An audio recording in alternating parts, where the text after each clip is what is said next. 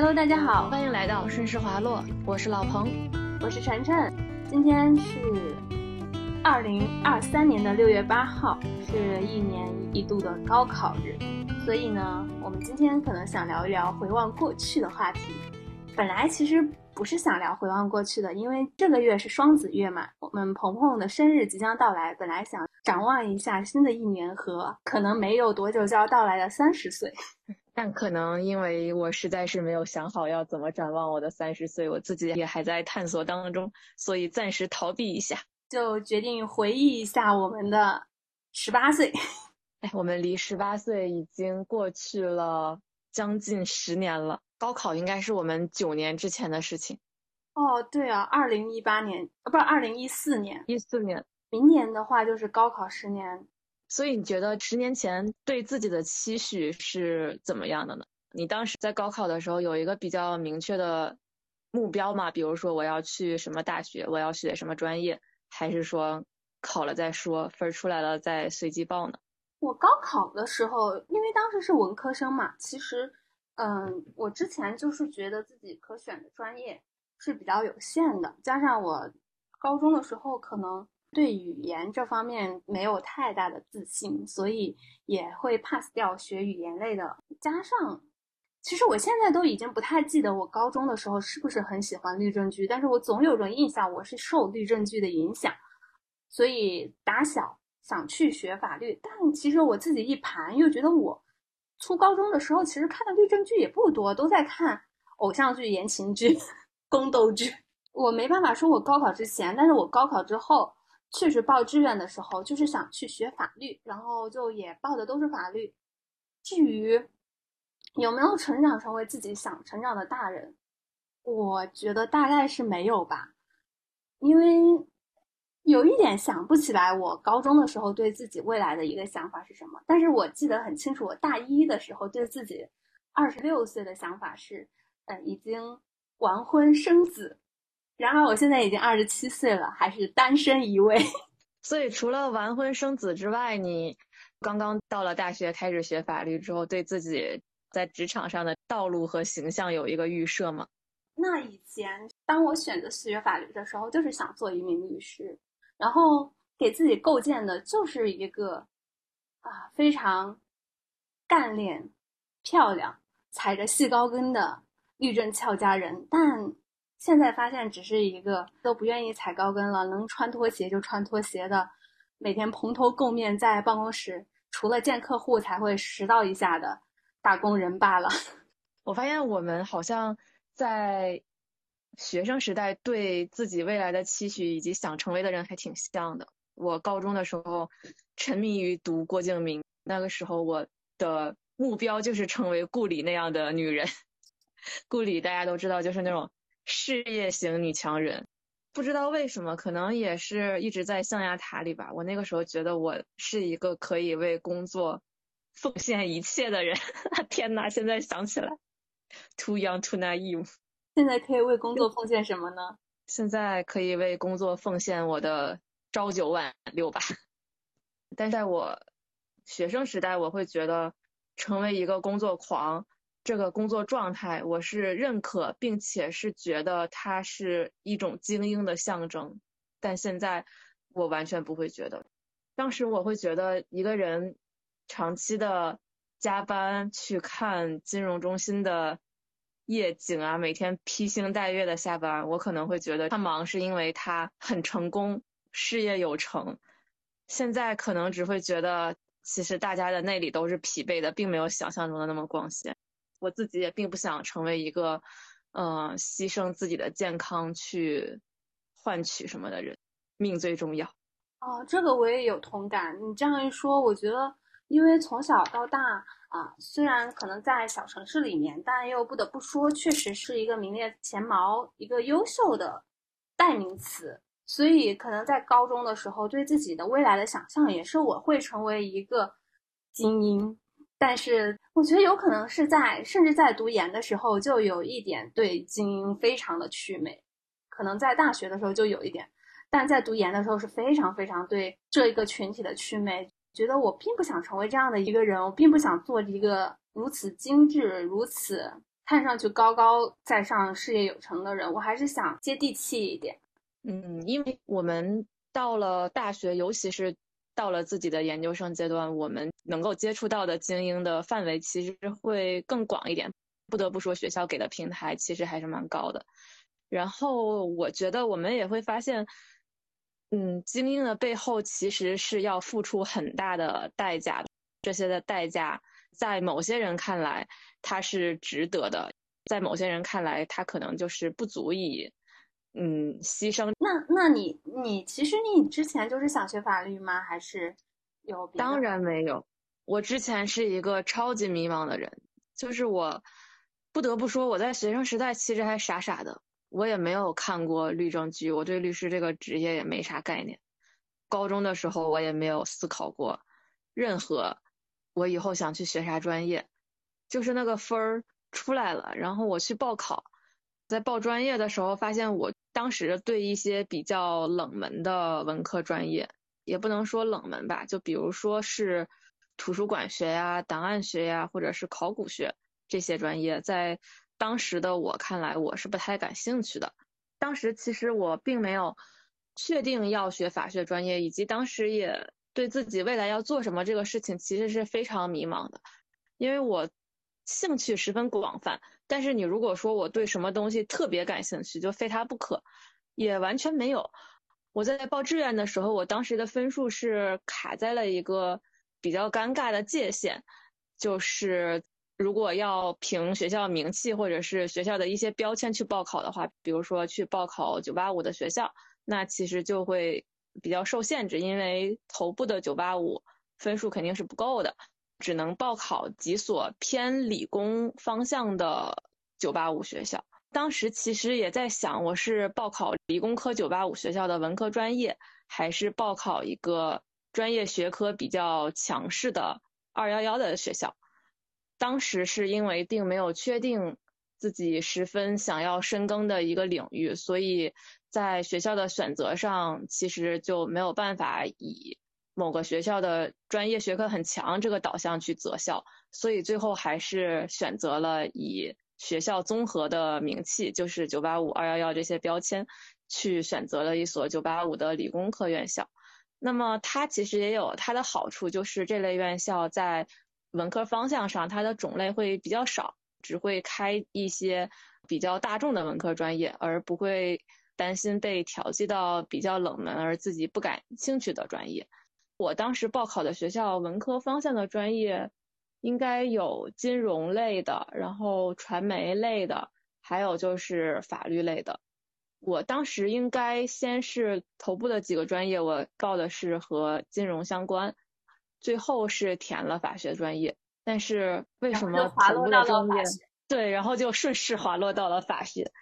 哎，其实这个，我觉得一切的一切，我在大学阶段的一切选择，其实它有一个根源，就是我完全不知道我到底想要什么。在专业方向的报考上，因为没有在高中时期比较早的找到一个兴趣点，所以它就影响了我在本科学校的报考。还是因为没有明确自己的兴趣点，所以它也影响了我的专业的选择。我当时首先就报金融专业，其实只是因为当时大家都说金融好，啊，金融分儿也比较高，所以就在前几个填了金融专业。其实自己对金融专业要学什么，自己是不是真的感兴趣这方面完全没有什么概念。呃，入学之后，在读了法学之后，因为当时学校是可以修双学位或者双专业的嘛，大家都去学金融，然后我也去学了金融。哎，站在现在的视角往回看。其实当时自己也隐约有感觉到了，就是我不适合，也真的对金融没有兴趣。对，所以我们两个在我们的法学的专业方向里面，也精准的避开了金融类法学。对，哎，其实我感觉这些决断还是要下的趁早，包括这也反映了我性格中的一个弱点吧，就是我做决定总是不是很果断。因为我们当时的双学位是要修满很多学分的嘛，分学期来缴费，然后分学期来报名，你也可以中途而废。我其实，在修了一个学期之后，就发现我真的对这个没有兴趣，但当时就陷入了一种要不要放弃的状态。金融学对我来讲就成为了一个食之无味弃之可惜的东西，因为毕竟也已经交了钱修了一部分学分，如果在当时放弃的话，可能就会想，那我之前这些东西是不是白修了、白学了？所以就一直在抱着这个心态读到了最后，但因为自己真的真的在兴趣上有所缺乏，所以觉得获得感其实也不是很高，还浪费了时间和金钱。食之无味，弃之可惜。这不就是今年还在纠结我到底要不要把我的注会继续考下去呢吗？当然，我最后选我选择了放弃它，而投奔我的播客。其实我觉得吧，我想到。就是你刚刚聊到的时候，我突然回想到了我高中的时候，我可能第一想的目标就是高中的时候还是一个比较文艺女青年，也不能说女青年吧，文艺少女。对，然后当时，嗯，因为高中的时候确实，呃，写作还可以在我们学校，所以呢，呃，一度觉得自己是一个才女。但其实并没有，就是一个非常非常普通的学生而已。所以，嗯，高中我记得当时看很多综艺节目，会有一些贵校的贵校中文系的，对中文系的一些，呃，参加活动啊，或者说发表文章啊。当时还对贵校和中文系非常的向往，一度想去考贵校的中文系。而且，我记得在我们高中的时候，其实贵校的中文系还是很火热的。分也是，可能是在贵校文科里面算比较高的，只是现在大家都已经逐渐没落了，比较更加一起去涌进所谓的好就业、好赚钱的一些学科和方向。当然了，最后高考肯定是离贵校差的有点远了，所以我最后就在选学校方面，嗯，也是也面临了你的当时的一个问题，就是有一点不尴不尬。如果想去一个九八五的话，我可能没办法选他们学校比较好的专业，或者说是我要选择的九八五都是比较偏的，比方说大西北啊，或者是呃别的地方。而我当时就是想去一线城市，为什么呢？哦，因为我当时其实想离家稍微远一点，然后还有一个，现在说也没有什么，嗯，反正都是过去的事儿，没啥不好说的，就是当时的嗯男朋友。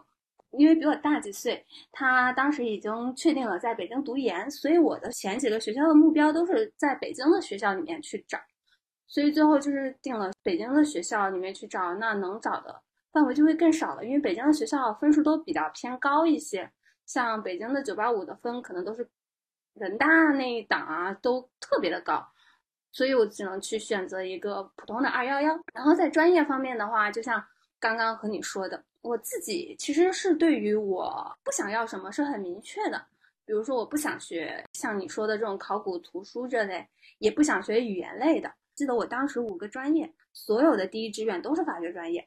然后因为法学专业在学校里面，我们当时也是有一个分差录取的嘛，就是你的第一志愿是按照你的高考分数来去，如果你的第一志愿没录上，你要去降一个，降一个五分十分，然后再去和第二志愿的人去。去一个竞争吧，好像是这样。反正因为法学它本来就是一个分特别低的一个专业，都是大家调剂到法学，没有法学调剂到别的，所以我就第一志愿的专业稳上了法学，然后就在法学这个深坑里面，嗯，一进出不来了。那说起来，如果可以重启人生的话，假如说你有两个专业可以选择，中文系和法学系，你会做不一样的选择吗？比如说，你就会去选中文而不去读法学。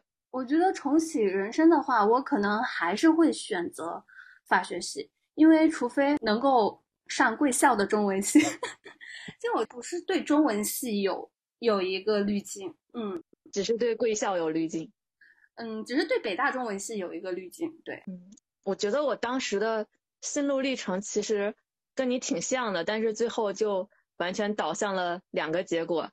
你是要来北京，而我是要逃离北京。嗯，对，其实我也一直很好奇。我记得我好像没问过你，就是你作为北方人，为什么会考虑去南方，而且是就是最南方去上学呢？不能算是南方吧？政治错误。嗯，和你一样啊，因为不想要在家附近读书。因为我当时在北方已经待腻了，就是我一直在河北生活嘛，然后因为离北京、天津也比较近，所以之前也来过北京，来过天津，我就感觉北方这些城市，它好像长得都一样，让我有点没有新鲜感。然后再加上就是当时，嗯，高中也处于一个青春期，有一点点小叛逆的心态，所以当时想的就是想要离家远一点。其实我当时的梦想城市应该是上海。如果能去上海的高校的话，肯定第一选择是去上海。呃，因为我初中毕业的时候和朋友一起去了华东五市旅游，对于没有见过世面的我来说，上海的繁荣给了我极大的震撼。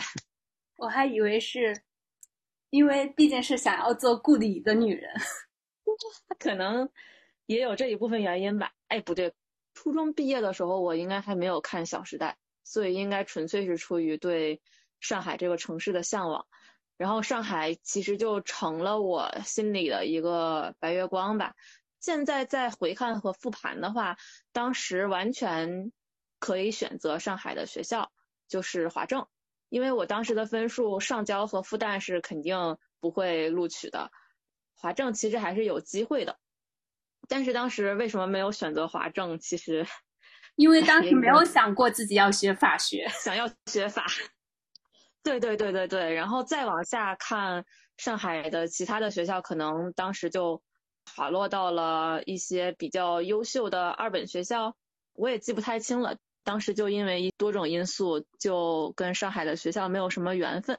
出于一个逃离家乡的去南方见见世面的渴望吧，我当时报学校里面一共有五个志愿可以报，然后我有三个都是报了。广州的学校，还有一个是报了东北的学校，另外一个我已经想不清了。对，时间已经很遥远了，所以记忆都已经模糊了。我现在也想不清我到底报了哪些学校。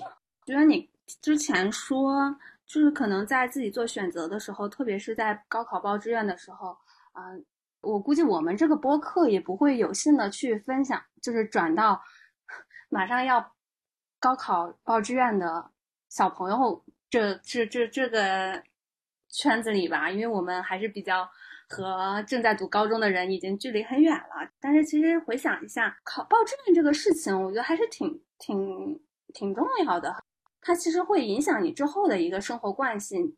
其实对于我们大多数人来说，我觉得我们的生活和成长都有一种惯性的。你选择了什么一个道路，或者是你被迫选择了一个什么专业，你以后可能就是一直在从事这个专业。肯定有很多人他在跳出自己的专业，跳出自己的既往，但这些人他都不是一个普普通通的大众，我是这样觉得。嗯，我同意。我记得我们以前其实也有聊过，聊到阶级固化的时候，聊到关于高考报志愿这个事情吧。一方面，我们那个时候确实大家。在考之前就知道自己的兴趣方向的其实特别少，因为我们的初中三年、高中三年都是在以高考、以备考为一个目的的去学习，并没有去拓展自己的一个专业方向、兴趣方向，所以我们对世界的了解是有限的，就更别提我在我对世界了解都很有限的情况下，我如何去说我喜欢这个世界的什么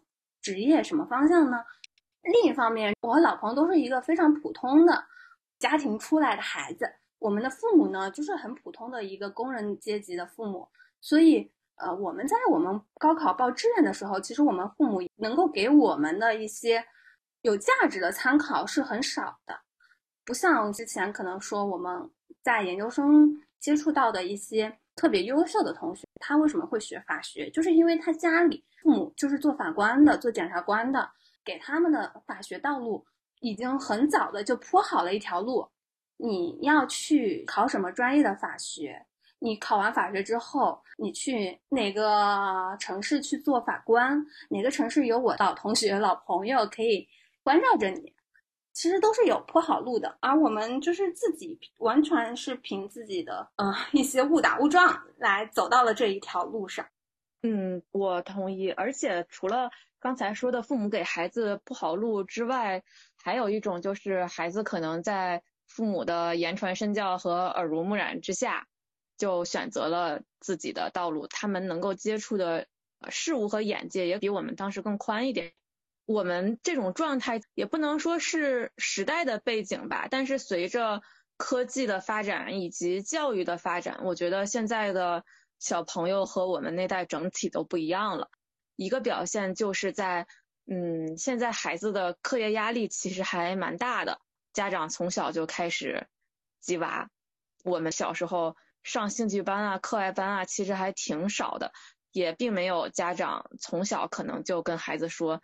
你一定以后要做什么，要成为什么样的人？你要现在就去学什么？比如说从小学、幼儿阶段就去学写代码，在咱们那个时候其实是听都没听说过这些东西的。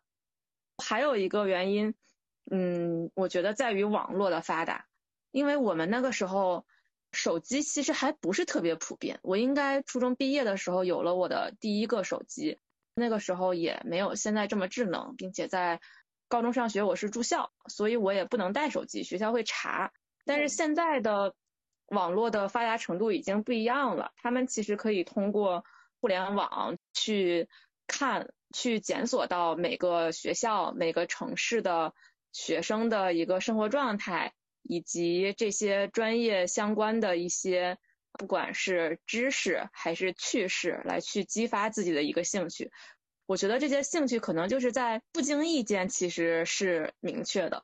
我们当时其实并没有这个机会，就是每天在学校里念书。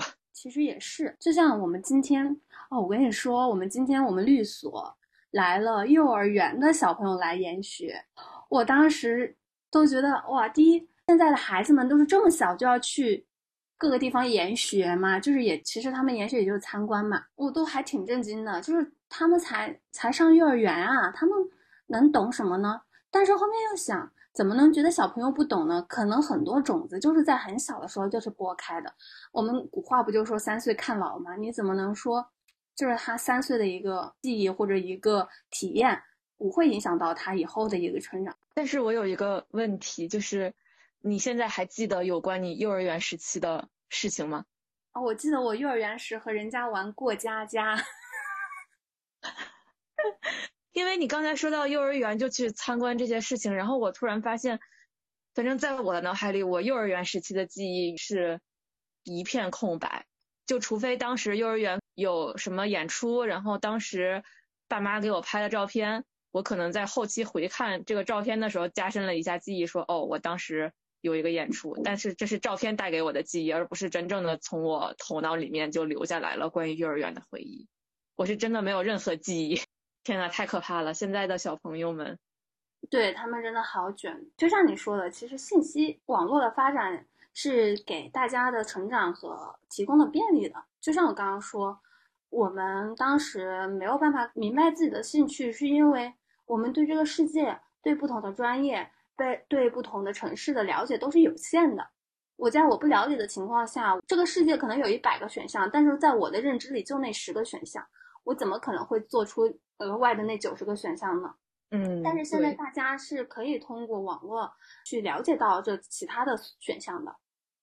其实我觉得这是挺好的。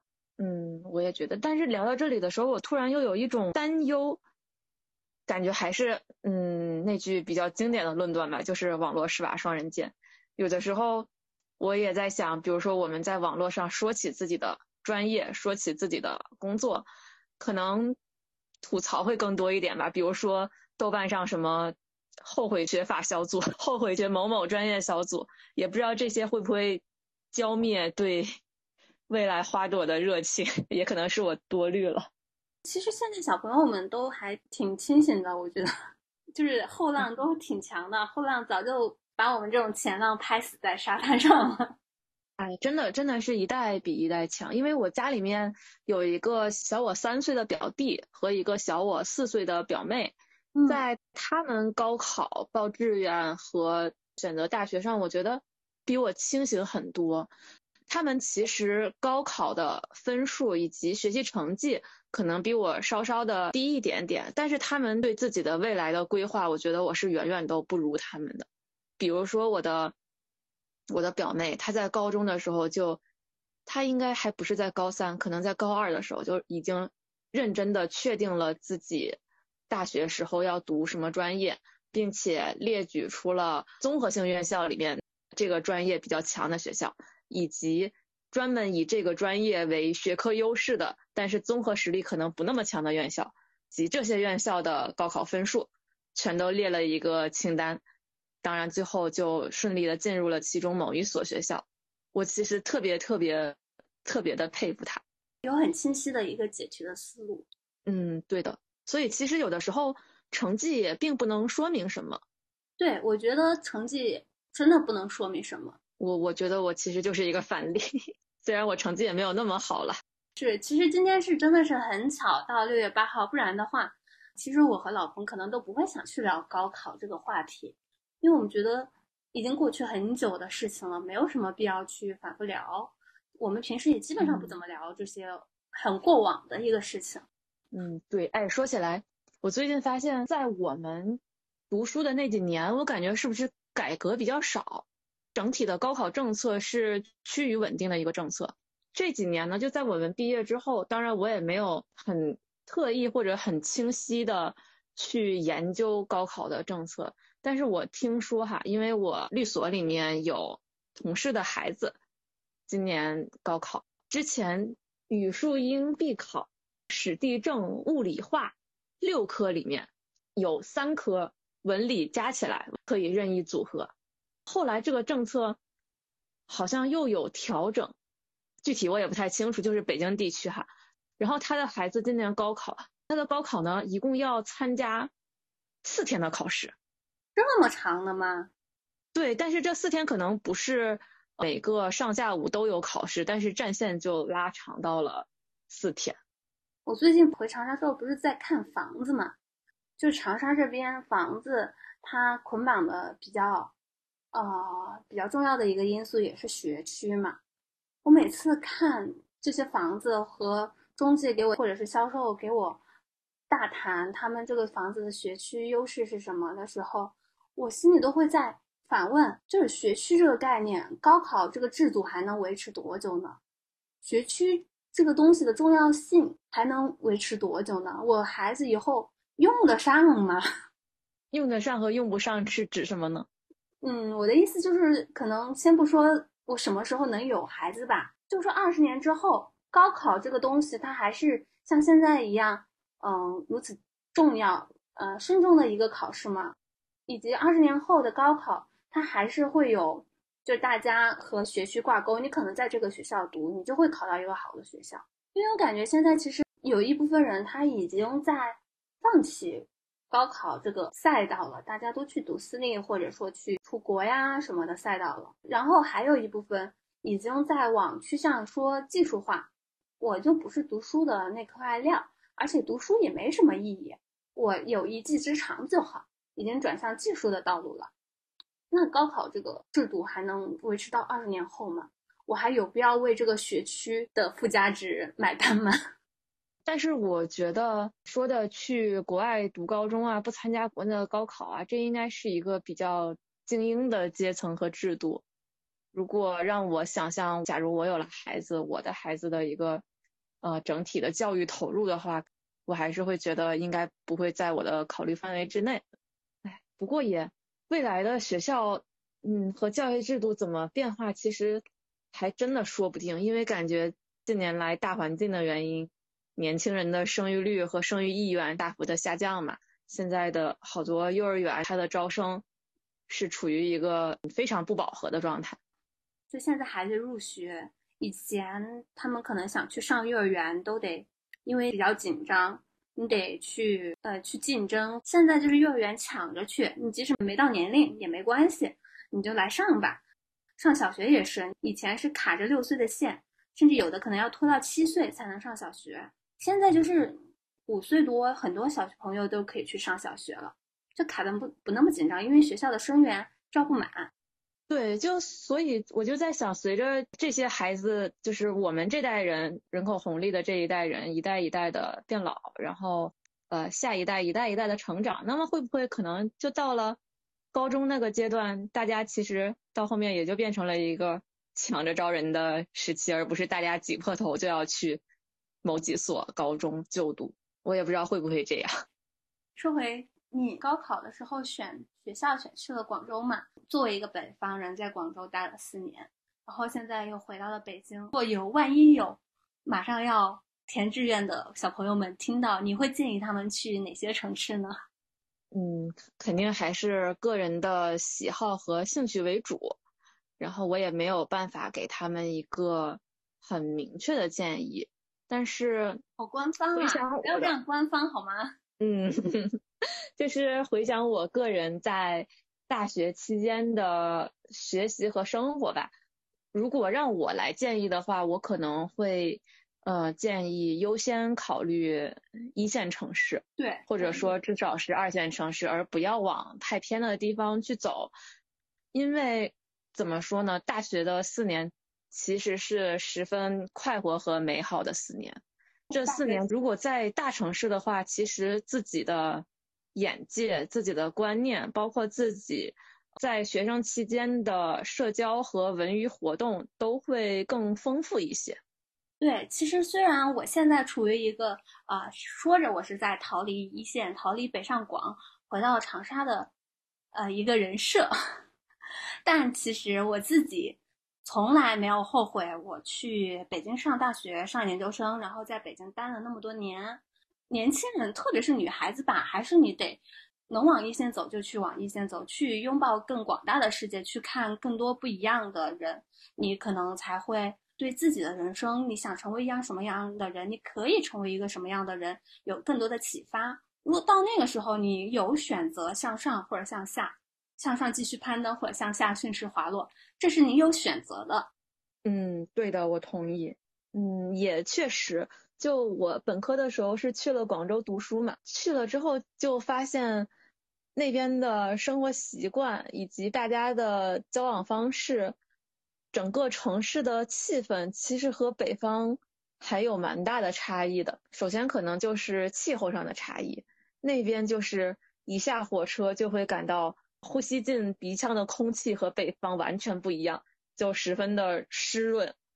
然后因为是在开学的时期，应该是在八月底还是九月初的时候去的广州吧。总之就是热浪扑面而来，走两步就汗水顺势滑落。哦，除了天气之外，感受比比较明显的是整个城市的文化和整个城市的气质。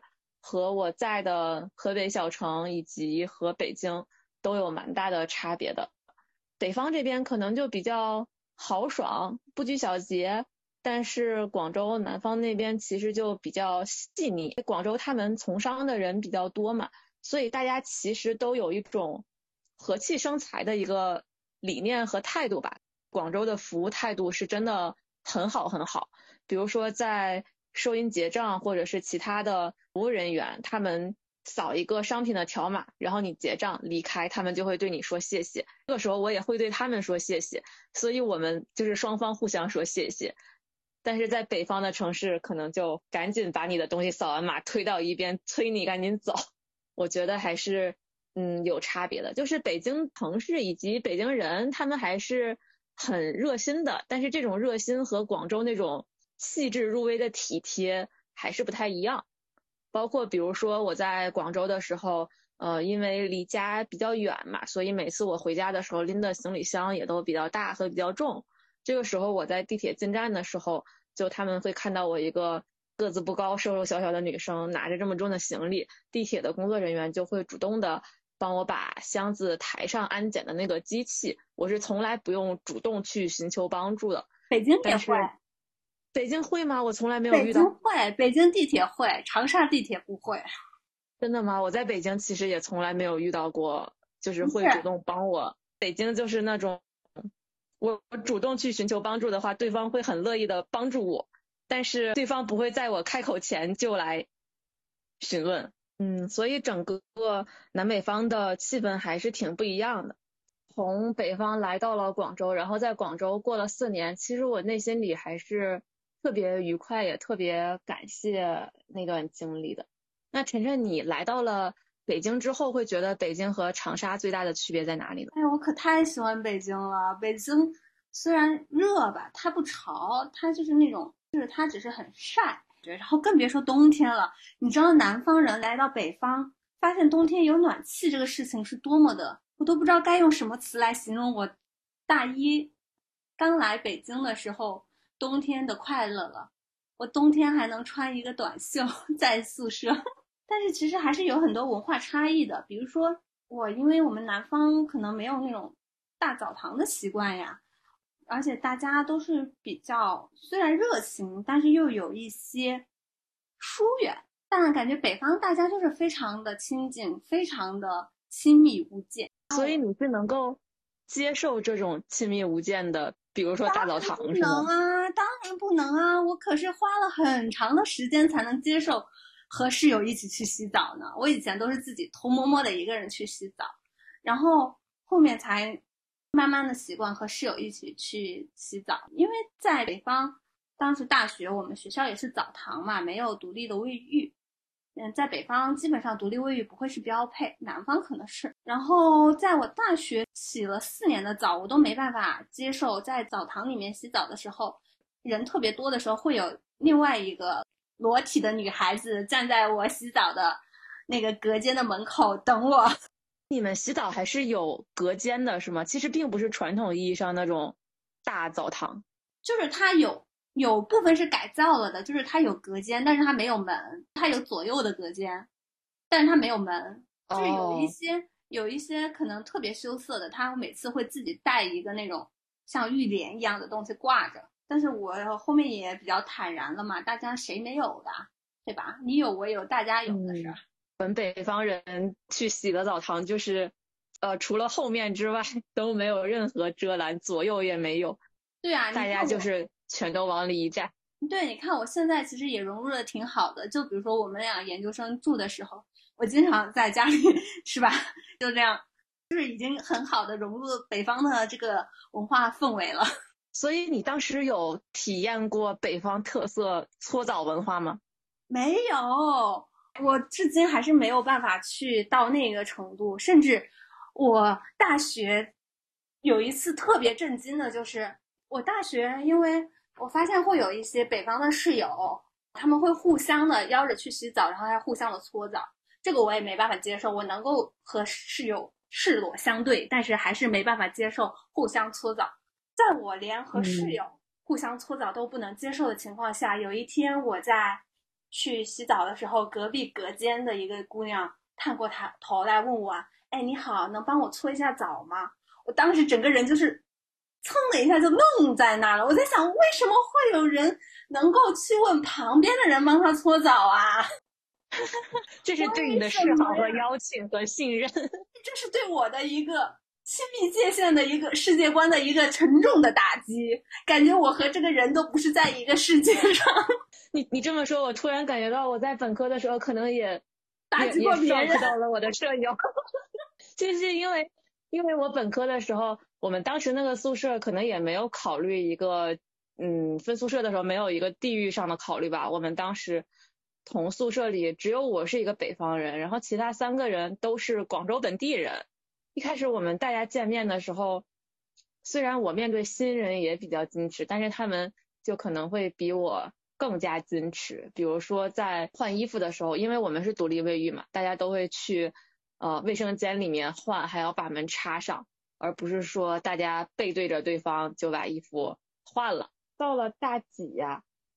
大二、大三，反正我也忘了具体是大几了。我在宿舍洗澡的时候，邀请了我的舍友帮我搓背。你舍友同意了吗？接受了邀请吗？我我我舍友接受了邀请，然后非常认真的研究了一下搓澡巾是什么东西。我在北京九年，我也还是没有。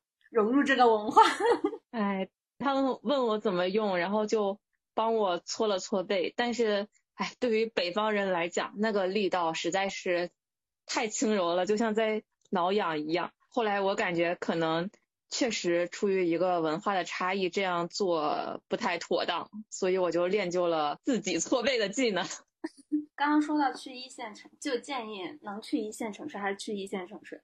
虽然可能父母听到都不会太高兴，我也建议能在上学的时候离家远一点，就离家远一点，这样会让你养成一个比较独立、自我、能够脱离父母的保护和规训的成长环境，而且可能在大学毕业之后就发现自己再也没有这样一段长的时间可以这么毫无负担的在一个城市里生活。对，回望完高考，不知道即将过生日的彭女士，老彭。对自己的未来有什么畅想吗？我觉得就是你可能十八岁，十八岁的时候幻想了自己想成为一个什么样的人，现在肯定没有成为。那你现在还是会想自己成为十八岁想的那个人吗？当然不，我十八岁可是想成为工作狂。现在，生活教会了我很多，工作教会了我很多摸鱼小技巧。哎，也不是啦，就是随着年龄的增长，越发觉得工作不是生活的全部，工作它其实是为生活服务的，就重心其实还应该落在自己的生活、自己的精神世界上，工作是其中的一个谋生手段吧，至少我目前是这样想的。然后希望在到三十岁的时候，自己的心态能够更加的平和吧。比如说，我现在对自己不是很满意的一点，就是还是很容易暴躁和冲动。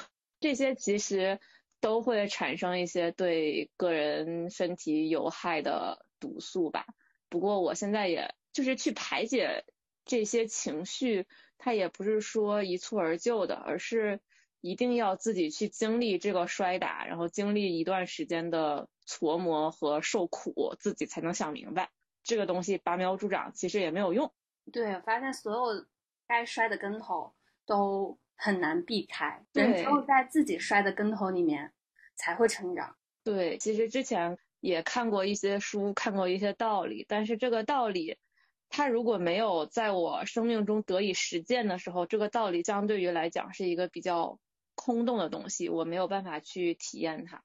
我过早的去接触了一个正确的东西，但是我没有办法用它来指导我的行动。三十岁的时候，希望自己能够更自由吧。因为我们今年这是我们第一次，算第二次吧，但是可能是我们的播客的正式的第一期。当时我和老彭两个人。想着一起做播客的时候，也有个想法，就是我们应该给自己的生活更多的质点，除了工作之外，有我们自己的一个记录、交流和想法。所以，如果说三十岁的话，就希望三十岁的时候，我们的顺势滑落还在继续的录制和记录着。一定会的。也不知道三十岁的时候，我们聊了多少期，都聊了啥话题？三年。我们一周能录一次吗？可以啊，能聊那么多话吗？可以的吧？毕竟我们可是随便聊聊一晚上就过去了的。当时我不是还发给你那个段子？今天看到的，在小红书上看到的一个段子：人生建议，少跟自己的好闺蜜一起睡觉，不然一夜都别想睡了。凌晨两点，不说了，真的睡了。凌晨四点，太太到底分没分？最后，反正我不生。我想到我们之前晚上聊天的时候，好几次就是。结识不是因为话题聊尽了，而是因为实在不行了，明天还得早起上班，觉还是得睡一会儿的。行了，不行了，已经三点钟了，明天还得打工呢。哎，其实我感觉对自己三十岁定目标，发现自己完全没有办法给自己定一个特别具象的，能够短期内去列出一个一年计划、两年计划、三年计划。要怎么去实现的一个目标，我好像从小到大都是这样。就你如果说我不想要什么吧，其实我心里也是想要什么的。但你如果说我想要什么，我又说不出来我想要什么。你仿佛说了一串绕口令，绕口令。我发现我回长沙一个多月吧，就把我在北京纠正了九年的普通话给 给交还回去了。嗯，但是听不出来呀。是因为聊天对象是我说着标准的普通话吗？但是就是明显会嘴瓢，疯狂的嘴瓢。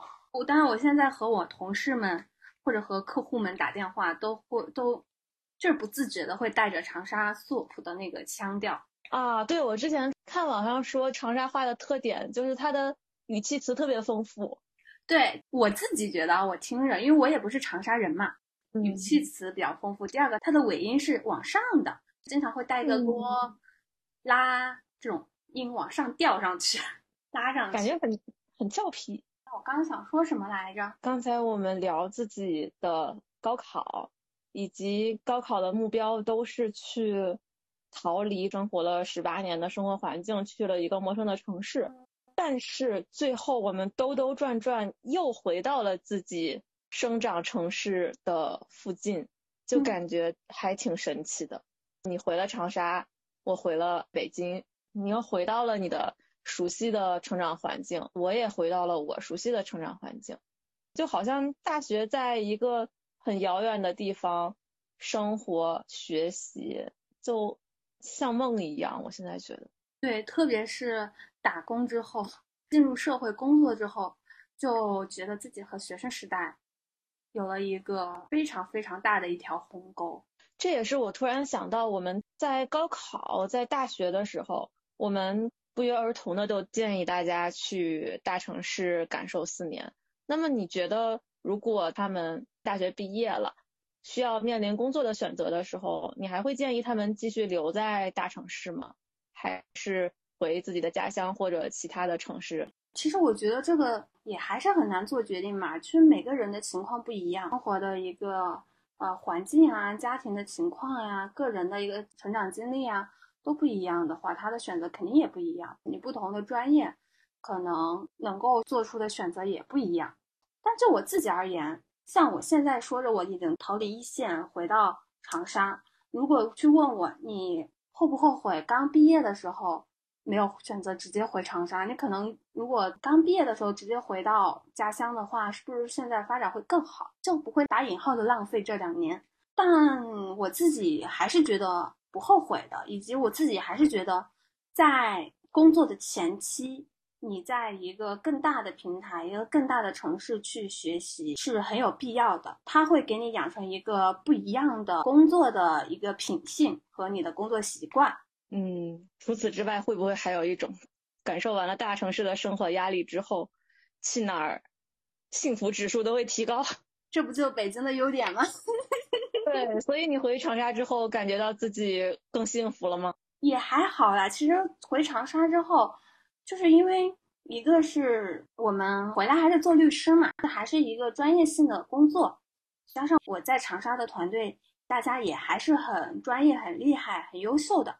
所以在和同事的工作对接上，并没有什么大的落差，甚至说还是觉得在同事这边学习到了很多东西，因为同事都是比我经验丰富很多的一些资深律师。第二个就是在工作之余，在生活上确实感觉到幸福指数，一个最明显的，我在长沙中午能够午休睡一个半小时到两个小时。加上吃饭得有两个小时，至少两个小时的一个休息时间，而且长沙这边我们的一个午休的文化，它是中午大家第一个是要把工作区域的灯都要关掉，第二个就是很多都会有一个自己的折叠床，然后像我们那一片工区，它会有一个专门的房间，这里面全都是摆的大家的折叠床，大家中午就是在躺下睡觉。天大的事儿啊，我中午也要午休。基本上也没有特别紧急的事儿，急到你中午需要加班。但是在北京的时候的老板经常会十一点多就来到所里开会，然后开会到一点钟才想到哦，我们去吃个饭。吃完饭之后就没有一个十分钟、十五分钟的休息，大家就继续又投入到了工作之中。在北京，基本上工作没有一个午休的概念，午休就是吃个饭，甚至吃饭都是很着急忙慌的就吃完饭了，这是让我非常非常幸福的一个事情。想象中就很美好。现在我的所午休加吃饭，一共只有一个小时的时间。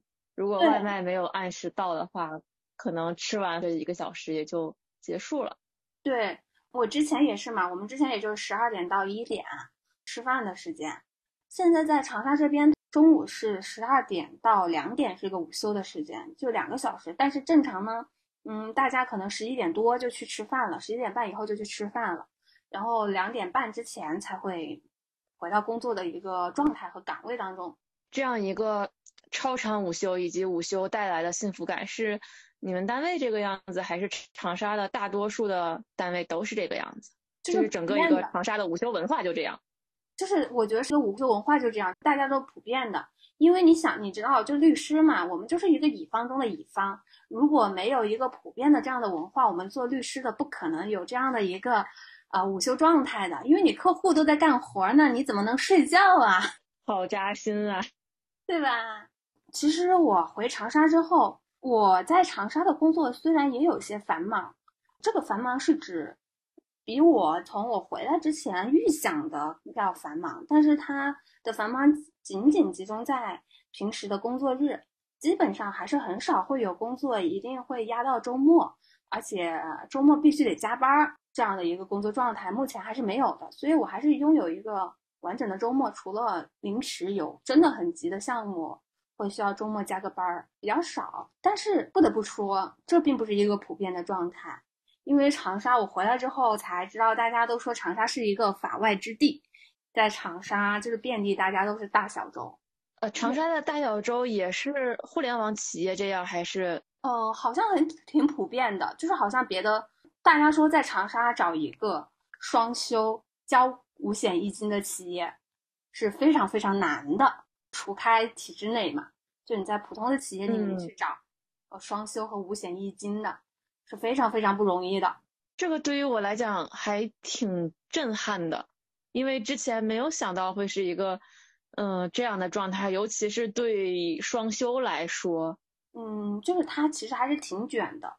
这又回到了为什么建议大家能在自己还年轻的时候，或者是就是还不知道自己要选择什么时候去一线，因为你一线可选择的很多，因为它是一线城市的，它的丰富的产业。去支撑了在一线有更多的可能，而回到长沙，它虽然也是一个省会城市，但它的支撑的产业是有限的，它很多产业都没发展起来，它可能本身的一个经济也是有限的。那在这里的话，你最好的一个工作选择就是公务员儿，你越往小的城市去选去走，你。越只剩公务员来选择，为什么呢？是因为在那个小城市的业态里面，你除了公务员、公职人员之外，你没有其他能够很好发展起来的一个行业和职业。嗯，而且我觉得，越小的城市，大家对公务员越有一种膜拜和尊敬，就是那那种社会地位上的仰视。对，因为在那个城市里面，可能除了公务员、老师、医生这种比较稳定的工作的。人群之外，其他的工作它确实就是不稳定的，因为那个城市的一个经济发展没办法去支持一个稳定的行业。而且现在，呃，随着产业的升级和转型吧，在北方城市，比如说靠煤炭啊、钢铁呀这些重工业起家的一些城市，它的这些传统的产业其实是在逐渐的走向没落的，感觉企业效益其实并不太好了。当然，我对这个。太具体的东西也没有一个了解，只是对于整体大的一个情况的感慨吧。对，然后因为我自己呃也不是长沙人嘛，我是呃常德的。然后呢，我在长沙待的时间也不多，以前也就是可能偶尔来长沙玩一玩。嗯，在长沙玩的话，就主要集中在河东的老城区玩一玩嘛。长沙它近几年的也是一个飞速发展的，呃一个状态，所以我对长沙很多地方都是非常陌生的。我现在来长沙也还在探索的阶段，比如说前两天第一次去在长沙去骑了车，我去骑了湘江，可惜从湘江骑到了，呃往南骑骑到了大学城那边，然后骑到了一个洋湖一个湿地生态公园。不得不说，长沙的骑车。友好程度还是不如北京的，我觉得北京真的是最友好的骑车城市了。长沙一个是它的车行道可能没那么多，就是自行车骑车的呃专用道没那么多，之后在一些主干道上会有。第二个就是长沙的坡特别多，不过我之前一直觉得那个坡度会很难，因为你知道我是一个完全没办法爬坡的一个废腿，所以。回来之后一直没敢去骑车，我就担心那个坡度特别大。但是其实骑着感觉也还行，它室内的大部分的坡度还是在一个可接受的范围内，就可能比爬首钢大桥的那个坡度还会稍微的低一点，完全比不上在我们上次去骑那个秦皇岛北戴河的那个要了命的那个 那个公路的坡度。哎，说起来那个坡度，今天群里面还 Q 到了那条坡，因为群友说想再去一次北戴河，去我们上次没去成的那个阿那亚嘛。另外的群友就打趣说，去北戴河你是想再骑一遍那个坡吗？对，就是我在长沙的坡，我基本上还是能自己骑上去的，甚至都不需要换到最低档，就是稍微降一档两档就能骑。其实就和北京可能你平时骑长安街过隧道啊什么的那种。坡度差不多，只是它会更长一些，还算友好吧。啊，其实长沙这边江边的骑行也还是挺舒服的。非常诚挚的邀请，鹏鹏有机会来长沙骑车。好的，没问题。哎，我突然想到，回长沙之后，包括你在先前的节目里也提到了，最近也在看长沙的房子。突然，我有一种很强烈的感觉，就是我们都在北京的时候，好像大家对未来的一个。呃，生活包括对自己一个未来要怎么做，以及对于房、对于车、对于一个比较稳定的落下来的生活，可能还没有一个很具象的考虑。那你到了长沙之后，我就感觉我们之前好像是在并步前行，突然你就嗖一下子走到了前面，已经开始在布局自己的个人生活了。我还在这边漂泊。就是在租房总有一种，嗯，在北漂的感觉，所以你决定在长沙长期生活居住这些之后，你会感觉到，嗯，有了自己的房和车，对这座城市的归属感就会变得不一样吗？其实决定回湖南、回长沙，就是因为房子房价这方面的问题。我觉得我在北京很难去买一套房去。定下来，但是如果换到长沙的话，就还能去够一够，能够很快的给自己一个好像是稳定的生活。可能经过前三年的一个呃大环境的动荡和变化之后，导致我在去年的年底，自己一直都是在反复的内耗和折磨当中。在内耗和折磨之余，我就非常非常想追寻一种稳定的生活状态，把我的小世界过安稳起来，过好起来。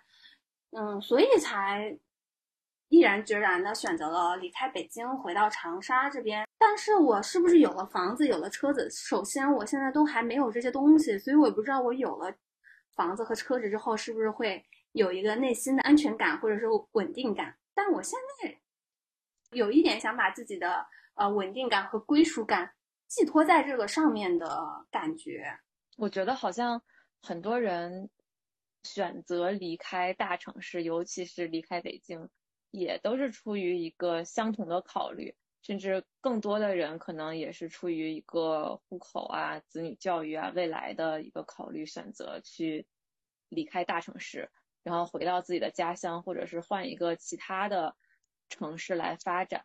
哦，我想到了，就是我来长沙之后，感觉到很不一样的一点，就是在北京，其实身边很多都还是一个未婚的状态。大家虽然会有一些三四十岁的，就是已婚已育的同事，但身边的同龄人几乎都是未婚未育，甚至可能近一两年你都看不到他要有结婚生孩子的苗头的朋友们。这不是我自己吗？啊，对。那不仅是你吧，就是身边的所有的同龄人，大家都是普遍的处在一个晚婚晚育的状态。可能在北京三十岁还才考虑结婚是一个很正常的事情，但是我回到湖南来到长沙之后，就发现身边比我稍微大一两岁的，呃，或者是比我大几岁的，他的孩子都已经好几岁了，就是他们基本上都会在二十五六、二十七六七的时这个年纪就。结了婚，生了孩子，就是成家立业的这个啊，不一定立业吧，成家育儿的一个人生进程是比较普遍偏快的。然后我就在旁边就很担心，我是不是回到长沙也会走这么快的一个人生进程的速度？就是这边的一个呃环境和大家的一个婚姻状态，会影响你的一个对婚姻、对家庭的一个想法和看法。所以你在回家之后可能会显得有点那么不合时宜吗？或者说，嗯，因为在长沙那边生活的人，像你所说的那样，可能大家普遍都在比较年轻的时候就进入到了稳定的婚姻和家庭生活。那么，所以你回去之后，你的父母有没有 对你展开一些教导或者说是劝导？当然，毕竟我没有回长沙的时候，我的父母就一直致力于完成催婚催育的 大事。对，所以你回去之后，父母会因为你离他们在地缘上更近了，从而对你的控制欲或者是掌控欲，或者他们对你的一个期待，会不会变得更丰厚一些呢？其实好像没有，反倒。就是很让我触动的是，我上一次回家，父母并没有因为我离他们更近了，他们想进一步的延伸和拓展他的一个管控和控制能力，并没有以一个大家长的生态去压我，反倒他们是在以一种示弱的状态去和我谈这个事情。因为我父母就是会跟我说，他们俩啊今年身体都不是特别好啊，都有一些慢性的身体上的疾病。嗯，都在吃药，表达了因为自己身体不好，所以呢，还是希望我能够早一点去考虑自己的人生问题，不要让他们去留一个遗憾，让他们有一个未完成的呃心愿一直惦记着。嗯，虽然其实我还是不太认同父母这种结婚生子是他们的一个人生任务的这个观点。但是还是会让我很受触动，会想，确实可能父母他们在逐渐的走向衰老，那我们如果自己一个人没有能力去撑起这个家庭的话，是不是有一个人搭伙过日子，你的支撑能力会更强？当然了，我也只是想想，我还是觉得这个结婚这个事情，它是一个。呃，玄而又玄，有缘分的一个事情，我也不能去强求。毕竟现在结婚，它不是一个一辈子就能敲定的事情，所以还是不能把太多去寄托于婚姻上。我觉得婚姻对于女孩子来说，就是一个锦上添花的事情。嗯，包括我自己个人对婚姻的看法也是，两个人要结合和生活在一起，一定是要比一个人过得更轻松和更快乐的。如果给对方带来的压力和痛苦盖过了这个快乐，它就其实是一个不太健康或者是该去放弃的关系。对，包括其实我以前会觉得自己是一个非常独立的、非常需要一个自我空间的人，但后面发现其实并不是，我就是一个很社会性的人，我是一个很需要亲密关系的人，我并不喜欢一个集体社交的场景，并不喜欢一个。呃，比较嗨的一个呃社交环境，但是我还是很喜欢、很需要和朋友或者和亲密爱人一起相互抚慰的一个亲密关系来给我力量的。所以我并不觉得我是要一个人过一辈子的，甚至我觉得我没办法一个人过一辈子。嗯，我在对我这点上没有你这么清醒和这么坚定。我其实也并不能想象我未来会是怎样的走向，但是我对于一个人生活和一个人过一辈子这个事情，也保持着接纳、愿意去接受这种可能性吧。我个人其实也是一个怎么说呢？我在先前的时候会觉得我自己是一个比较独。嗯，不太需要别人去来踏进我的世界，我自己就能够过得很好。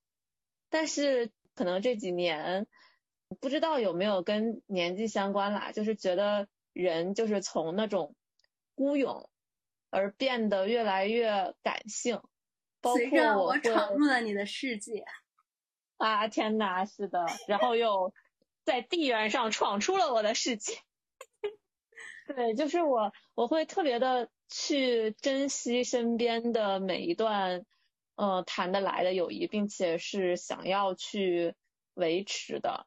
包括晨晨做出了要离开北京的决定之后，我多次向他表达，当时的感觉就像失恋了一样，那种共同生活了很久五年的人，突然要嗯，在某种程度上抽出你的生活，当时其实还挺难过的。没关系，我以后还是会每周的陪伴你。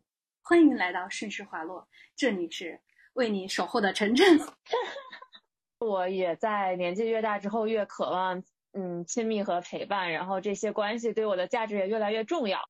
即使如此，我还是对我以后是否会走入婚姻，会保持着一种嗯将信将疑的态度吧。就是我，我并不能完全的确定，我就一定要结婚，或者是以后我就一定一定会结婚。我对这个还处于一个比较嗯不确定的状态。对我其实也也挺不确定的，就是我父母总觉得我是对婚姻非常排斥、非常抗拒。嗯，说起来就就是受一些呃比较消极的社会新闻毒害颇深的当代女女权。其实我觉得我从来没有去很排斥情感婚姻，相反我是很愿意去建立一段亲密关系的。只是我还是会觉得婚姻它有。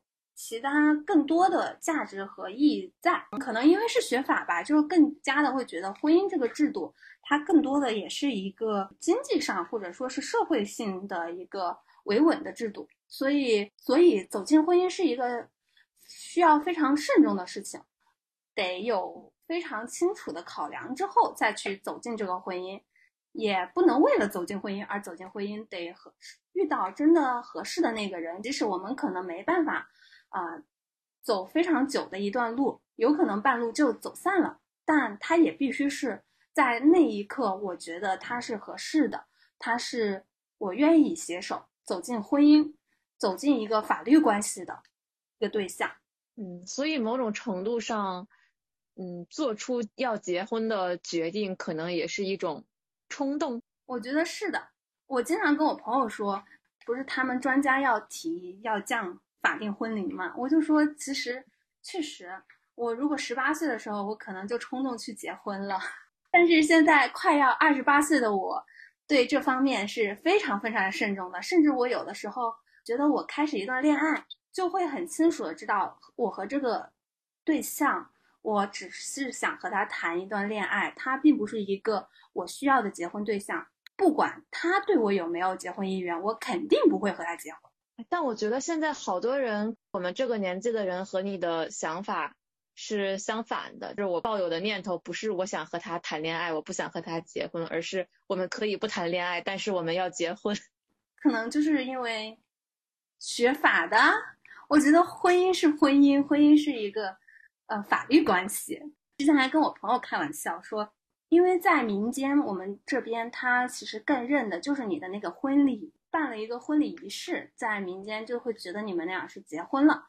我就开玩笑说，要不以后我们就和男朋友去办个婚礼仪式，但是不领证，不要建立法律上的婚姻关系。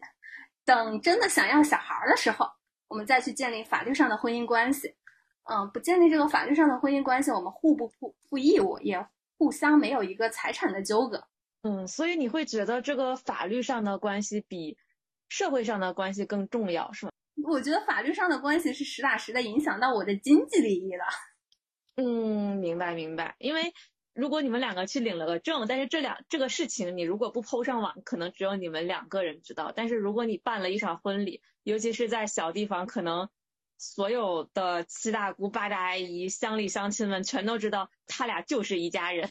对，其实这也是一个问题，因为对于我来说，我其实个人会觉得法律上的意义更大，因为它实打实的影响到我的一个经济利益。嗯，但是呢，就像你说的，他很多人，嗯，社会观念上的婚姻，影响的是大家的一个看法。但可能我又会觉得，如果结婚的话，我们这辈有的时候结婚，可能更多的就是给社会上的一些人一个交代。明白。就其实现在越来越多的我们的同龄人，即使是结了婚领了证，但是选择在办婚礼上，也逐渐有一些人开始不再那样的大操大办，就是叫所有的邻居呀、朋友啊、父母呀、父母的同事啊这些很多很多的人一起来闹、一起来办，而是小范围的去选择自己最亲密的朋友和自己最亲密的一些同事和伙伴来邀请他们参加自己最重要的这个时刻。嗯，对，我觉得我是这样，就是就像我刚刚说，其实在我心中，法律关系的婚姻是更神圣和更重重要和更严肃的。所以，如果我有一个人有一个对象是让我愿意和他携手去订立一个法律关系的话，这个对象我可能我们俩就会去领证，但是呢，我不会觉得需要去办一个仪式，只要大家知道就好。甚至我我并不想去办一个婚礼。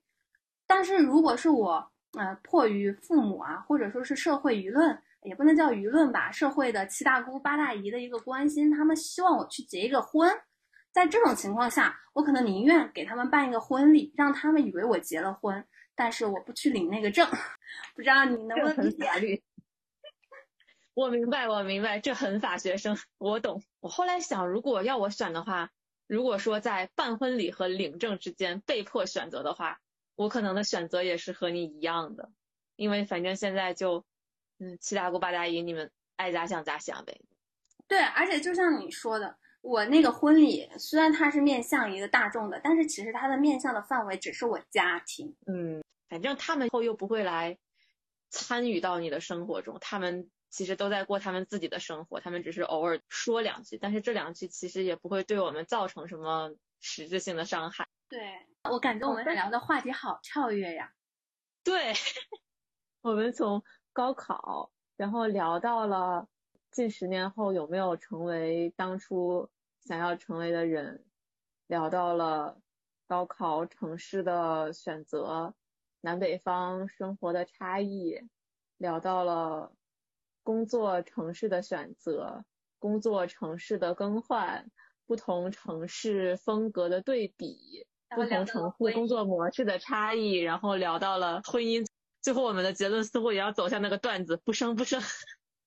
反正我不生，对，反正我不结，反正我不生，缘分来了再说。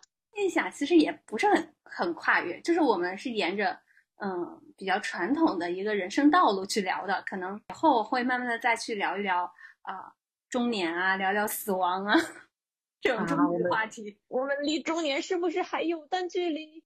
还有一段距离吧。嗯，那我们今天就到这里。好的，好的，也不知道我们过了几年在听这个播客的时候，想法会不会有变化？那我们这期播客就作为鹏鹏十八岁生日特辑，在这期播客的最后，祝我们鹏鹏六月十八日生日快乐！谢谢，鼓掌！每天都要开开心心。好的，那我们现在见啦，拜拜！下次再见，拜拜。